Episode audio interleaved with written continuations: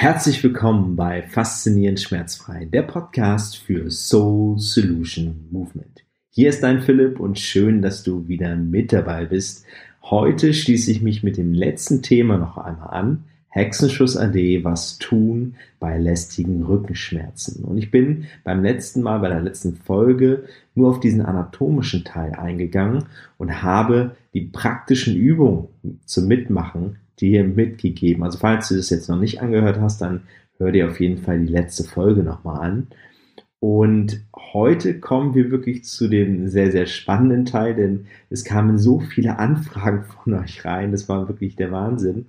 Und ihr wollt so gerne diesen seelischen Aspekt noch mit reinhaben. Also was hat dieser seelische Aspekt mit Hexenschuss zu tun? Und jeder, der mich schon ein bisschen länger oder ein bisschen genauer kennt, der weiß, ich schaue mir den Körper oder den Menschen immer sehr ganzheitlich an. Und deswegen heute mit dem Thema, dein Körper möchte dir immer etwas sagen.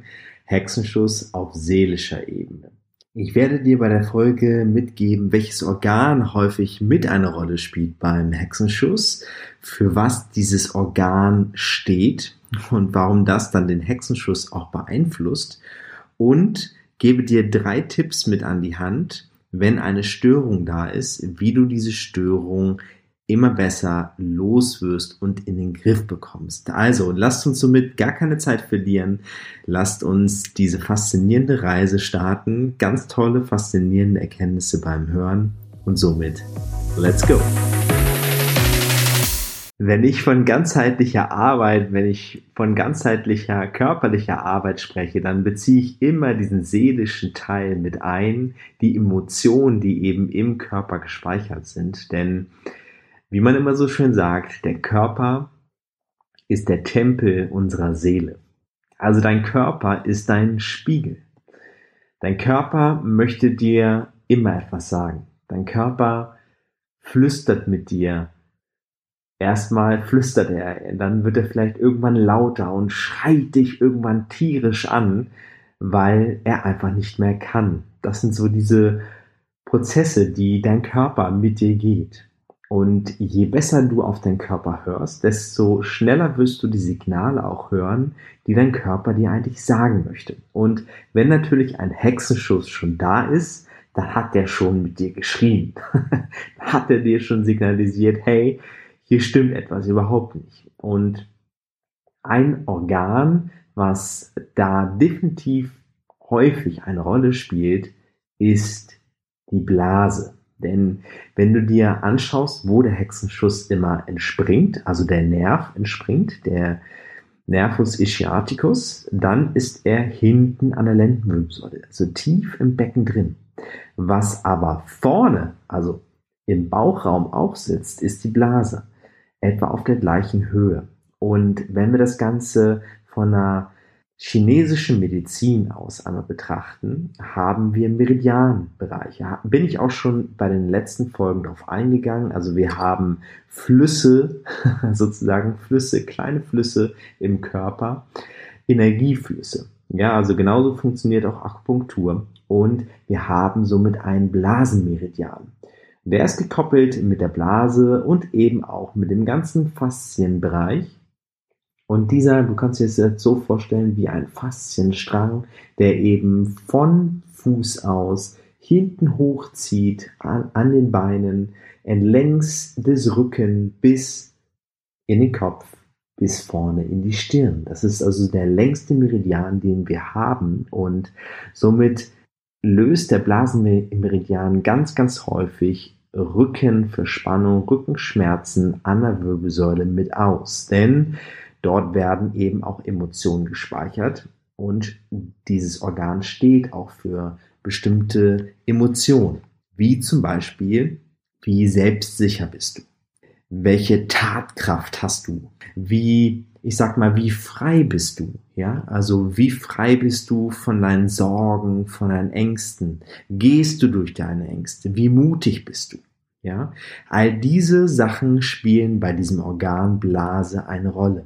Und wenn du dir das jetzt einmal bildlich vorstellst, ganz viele Kunden zum Beispiel, die ein Blasenmeridian-Problem haben, oder eben auch Rückenprobleme haben, die stehen nicht auf beide Beine. Das ist sehr, sehr spannend, sich anzuschauen. Also, wenn ich einmal diesen Röntgenblick immer durchgehe, wenn ich mir Menschen anschaue, dann sehe ich eben häufig, dass die Menschen, wenn sie dann ein Problem dort haben, auf einem Bein stehen. Also sie springen vom linken zum rechten Bein und wollen immer die Mitte entlasten. Man kann das auch einmal so übersetzen, sie stehen vielleicht nicht mitten im Fluss des Lebens. Und das kannst du vielleicht metaphorisch jetzt einmal betrachten.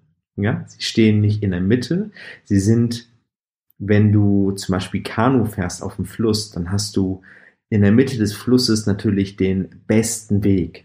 Wenn du an der Seite fährst, dann gibt es immer viele Äste, die dich stören beim Fahren. Und genauso ist es auch, wenn du nicht mitten im Fluss des Lebens stehst. Und dann wackelst du immer von der einen Seite zur anderen Seite. Und das ist sehr spannend zu beobachten. Und du kannst dich sozusagen verwurzeln. Wenn du verwurzelt bist, auf beiden Beinen stehst, man sagt das ja immer, stehst du auf beiden Beinen im Leben, dann verwurzelst du dich mit dem Leben, dann verwurzelst du dich mit deiner Selbstsicherheit. Das kannst du auch direkt mal üben, wenn du auf beiden Beinen stehst und das jetzt kannst und diese Verwurzelung einmal wahrnimmst, dann fühlst du dich direkt selbstsicherer. Das kann ein Anker für dich sein, wenn du diese Selbstsicherheit spüren möchtest dann gib dir einen Anker. Und das ist so, so spannend, weil diese Blase ist natürlich ein sehr wichtiges Organ für uns. Es ist auch ein Teil von Loslassen natürlich, also Loslassen von Ängsten. Und wir dürfen durch diese Angst durchgehen. Go for it. Geh da durch und geh deinen Weg, weil natürlich sind Wege, die wir gehen, die wir vielleicht in der Vision, in Träumen gerne hätten, doch wir gehen sie nicht, weil wir Angst haben, weil wir denken, boah, das ist vielleicht nicht normal. Und somit kriegen die Menschen immer mehr Ängste. Sie haben ein, ähm, sie, sie haben sehr, sehr viele Sorgen und sie haben ein mangelndes Selbstvertrauen. Ich nenne es auch Urvertrauen. Das kriegt man schon in der Kindheit mit. Und sie sind dann in manchen Themen einfach sehr verunsichert, weil sie das nicht gelernt haben. Und diese Themen darf man aber auch einmal anschauen in seinem Leben. Denn wenn man die nicht anschaut, dann schaut man einfach weg. Man gibt dem Ganzen keinen Raum, dass man in diesem Bereich wachsen darf. Und somit schauen wir weg und dieses Thema bleibt aber in unserem Körper. Es bleibt ein Problem. Unser Körper flüstert mit uns oder schreit uns irgendwann an. Und wenn wir uns das aber genauer einfach mal anschauen, dann sind wir freier, dann sind wir im Fluss. Wenn wir es nicht anschauen, dann verspannen wir, dann sind wir immer mehr mit Druck, dann läuft es irgendwie nicht in bestimmten Bereichen des Lebens und dann sind wir immer weniger im Fluss. Also schau dir es einmal an, schau, schau, dass du einmal deine Augen schließt. Lass uns das direkt wieder praktisch machen, ja?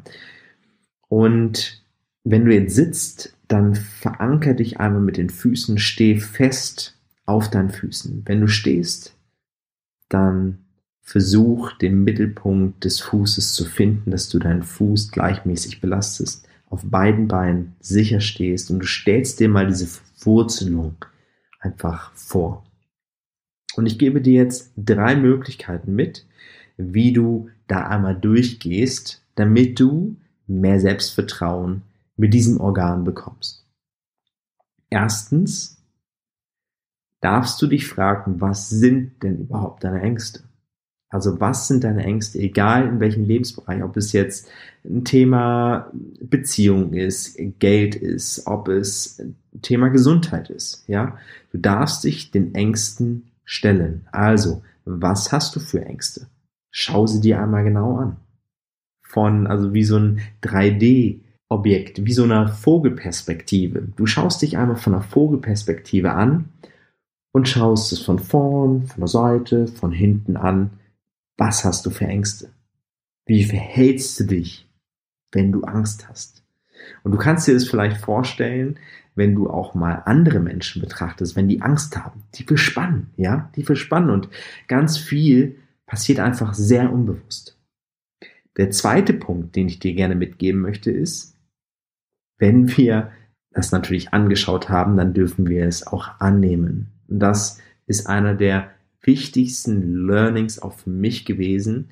Wir dürfen nicht nur Dinge anschauen, sondern wir dürfen sie auch annehmen. Stell dir einen Fußball vor, wenn du Fußball spielst oder noch besser Handball. Ja, du kannst dir ein Handballspiel einfach nur anschauen, doch wenn du das Spiel gewinnen willst, also auch ein Spieler bist und das Spiel gewinnen willst, dann darfst du den Handball auch mal in die Hand nehmen. Ja, also nicht nur anschauen, sondern auch in die Hand nehmen.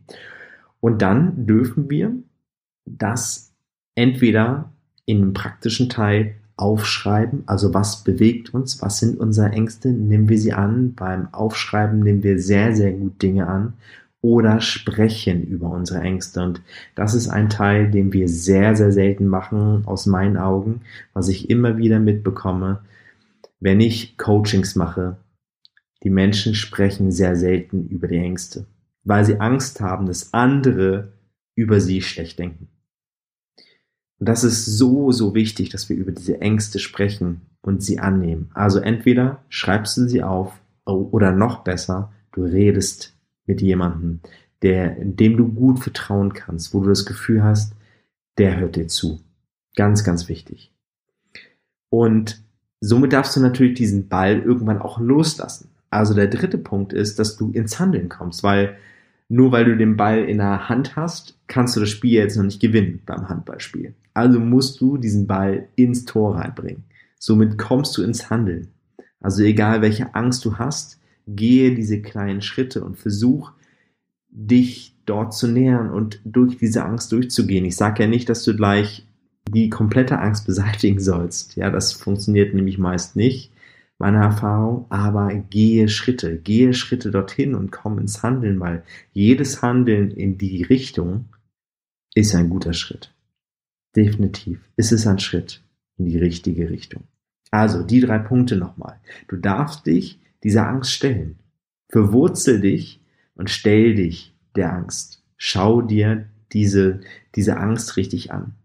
Zweiter Punkt, du darfst es auch annehmen, ja, entweder aufschreiben oder mit einer vertrauenswürdigen Person, die gut zuhört, darüber reden. Und der dritte Punkt ist, komm ins Handeln. Geh diese kleinen Schritte. Und äh, das ist einfach so wichtig. Und du wirst merken, es wird eine Last von dir fallen. Du fühlst dich dann freier. Und was passiert dann mit deinem Rücken? Er fühlt sich entspannter an. Und dazu, wenn du dazu immer noch deine Übung machst. Wie gesagt, wenn du einmal in deinen Körper reingehört hast, dann weißt du auch, was du für dich tun darfst. Natürlich ist da nicht sofort alles weg, doch ich habe die Erfahrung gemacht, die Menschen sind einfach wesentlich mehr bei sich und sie wissen, was sie dann tun dürfen. Weil wenn wir da nicht reinhören, dann versuchen wir häufig, uns von außen zu beschallen und uns abzulenken. Und deswegen komm in deinen Körper, hör dorthin und es wird dir so, so viel bringen. Also, schau dir diesen seelischen Aspekt an. Sehr, sehr spannend. Sehr, sehr lohnenswert. Und ja, ich wünsche dir somit ganz, ganz viel Erfolg damit. Ich hoffe, dir hat die Folge wieder sehr viel gebracht, inspiriert und vielleicht magst du dich einfach bei Instagram auch über den Post des heutigen Themas austauschen, wenn du Fragen hast oder selbst schon Dinge erlebt hast mit deiner Angst, wie es dich auch verspannt hat im Rückenbereich, dann schreib mir sehr, sehr gerne. Lass uns einfach austauschen, miteinander lernen.